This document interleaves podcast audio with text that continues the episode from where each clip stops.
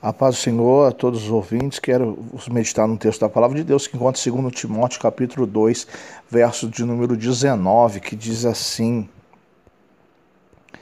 é, Todavia o fundamento de Deus fica firme tendo este selo, o Senhor conhece os que são seus, e qualquer que profere o nome de Cristo a parte do pecado, né, ou da iniquidade. Todavia o fundamento de Deus é este, fica firme tendo este selo, o Senhor conhece os que são seus, e qualquer que profere o nome de Cristo, aparte-se da iniquidade.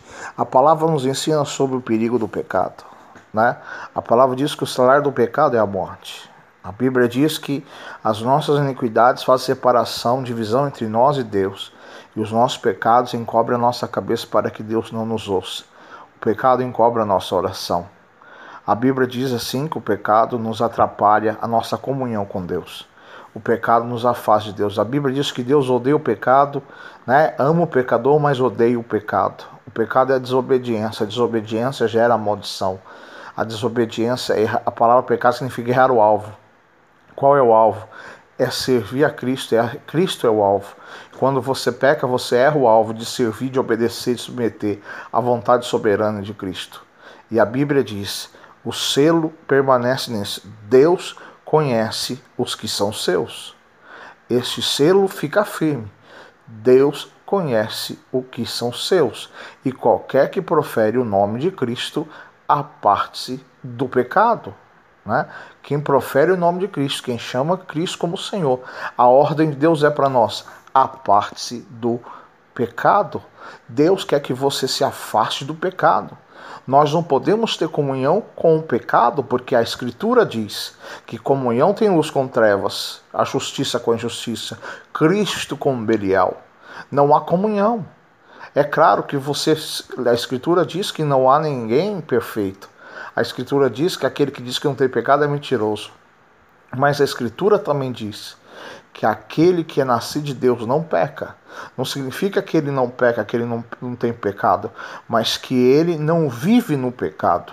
Há uma diferença entre o cara que comete o pecado da mentira e a diferença entre o cara que é mentiroso, a pessoa que é mentirosa porque a pessoa mentirosa já sua essência já se tornou mentirosa e ela mente acreditando que aquilo já é verdade. Há uma diferença entre o cara que cometeu o pecado adultério e aquele que já é adúltero. O que é adúltero, a consciência já não lhe acusa. O Espírito Santo fala e ele já não ouve mais. Então esse adulto, esse vive no pecado e a Bíblia diz que esse é do diabo. Mas o que é de Deus não peca. Né? O que é de Deus não peca, porque não vive no pecado. Ele pode errar, mas ele se arrepende, porque ele ainda ouve a voz do Espírito Santo dizendo: se arrependa, peça perdão, se humilha, se conserta, deixa Deus te libertar e, e, e deixe e abandone esse pecado. A ordem de Deus é abandonar o pecado. O selo só vai ficar firme, só vai estabelecer na tua vida se você abandonar o pecado. E todo tipo de pecado. A nossa luta é se encher do Espírito Santo e se afastar do pecado. É buscar uma santificação, é se purificar, é santificar debaixo do sangue de Cristo, debaixo da Sua palavra. A Bíblia diz que a palavra é o sabão do lavandeiro que lava as nossas vestes, é a palavra da regeneração. Quando você despreza o estudo da palavra, a leitura da palavra, você peca. Quando você despreza a oração, você peca. Quando você despreza o jejum, você peca.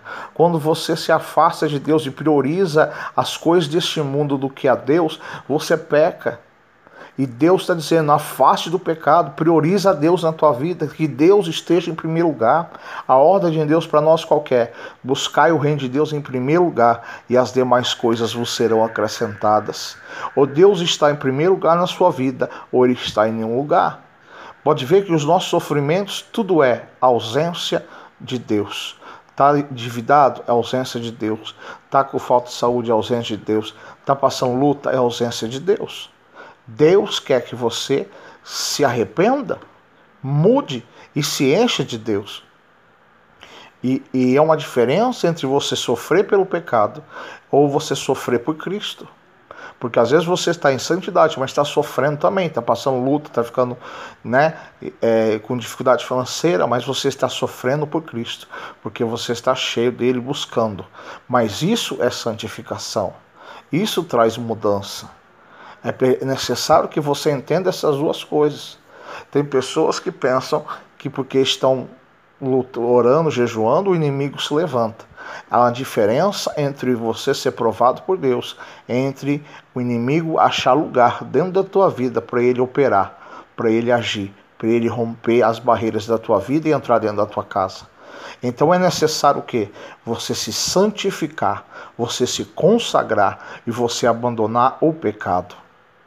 A Bíblia diz assim: Filhinhos, não pequeis. Ah, mas se pecar, tem um advogado à direita de Deus. Isso é certo. Há uma resposta, há uma solução, há o perdão de Deus para os nossos pecados, há o sangue que nos purifica de todo pecado, há o amor que cobra a multidão de pecado, há a palavra que nos liberta. Isso é tudo verdade, é real.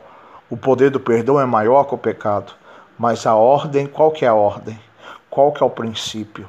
Não pequeis. Você e eu temos que odiar o pecado e lutar para não cometê-lo e se afastar do pecado.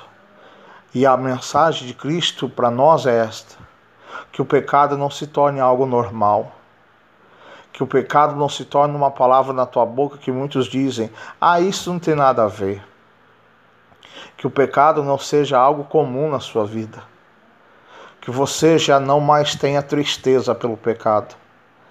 Que você possa, quando você está perto de Deus, de Deus, você se entristece pelo pecado, você chora pelo pecado, você se, o pecado te incomoda, você não consegue mais aceitar o pecado, o pecado causa repulsa. A mentira causa repulsa, a violência causa repulsa, o engano causa repulsa, a pornografia, a prostituição, as palavras baixas causam repulsa, porque você está se santificando e se enchendo de Deus.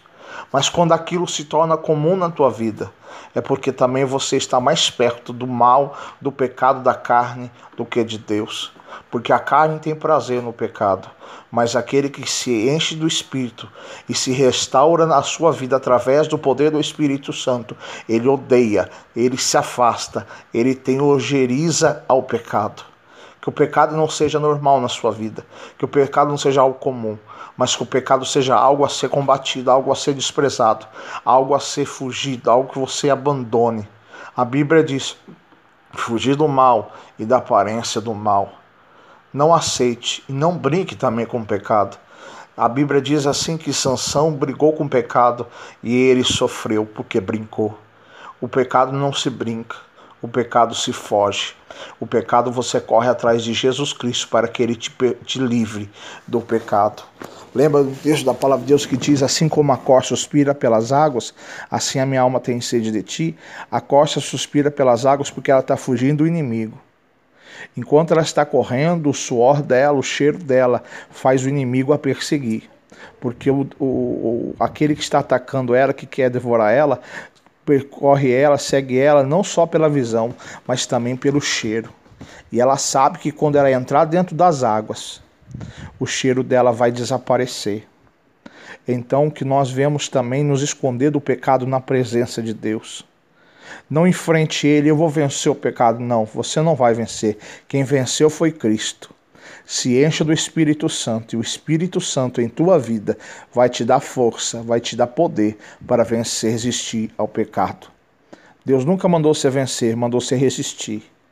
Mandou você dominar a sua vontade, a sua carne né? Que você se domine, que você resista, mas antes que não faça pela tua força, porque a nossa força é fraca, mas a força de Deus é todo poderoso e é ele que nos capacita para resistir o mal e o pecado. Então, a ordem, o selo de Deus, Deus conhece os que são seus, mas ele nos diz: aqueles que são de Deus, que falam o nome do Senhor, que abandone o pecado. Pai Santo, Deus de poder, Deus de graça, que o pecado não tenha lugar no nosso coração. Afasta de nós, Senhor, nos purifica, nos santifica, nos restaura, nos renova, Senhor, nos cure, nos liberte, nos traz, Senhor Deus, a tua paz, a tua alegria, a tua bênção, o teu favor. Quebre cadeias, guilhões, algemas, amarras, destrói todas as fortalezas do mal. Desfaz as ações diabólicas e demoníacas que nos afastam de ti, purificando, santificando, restaurando a nossa vida. Guarda a nossa mente, coloque em nós o capacete da salvação, a coragem da justiça, o cinturão da verdade as sandálias do Evangelho da paz, Senhor Deus, escudo da fé e a espada do Espírito, que nós sejamos livres e transformados por Ti, com o desejo de santificar e nos purificar debaixo da cobertura do Teu sangue, debaixo, Senhor Deus, da Tua palavra, possamos caminhar e sermos purificados e santificados no nome de Jesus. Pai, abençoe esse que está ouvindo esta palavra e que ele seja transformado, abençoado, edificado, fortalecido e ungido em nome de Jesus. Amém e amém. Que Deus te abençoe.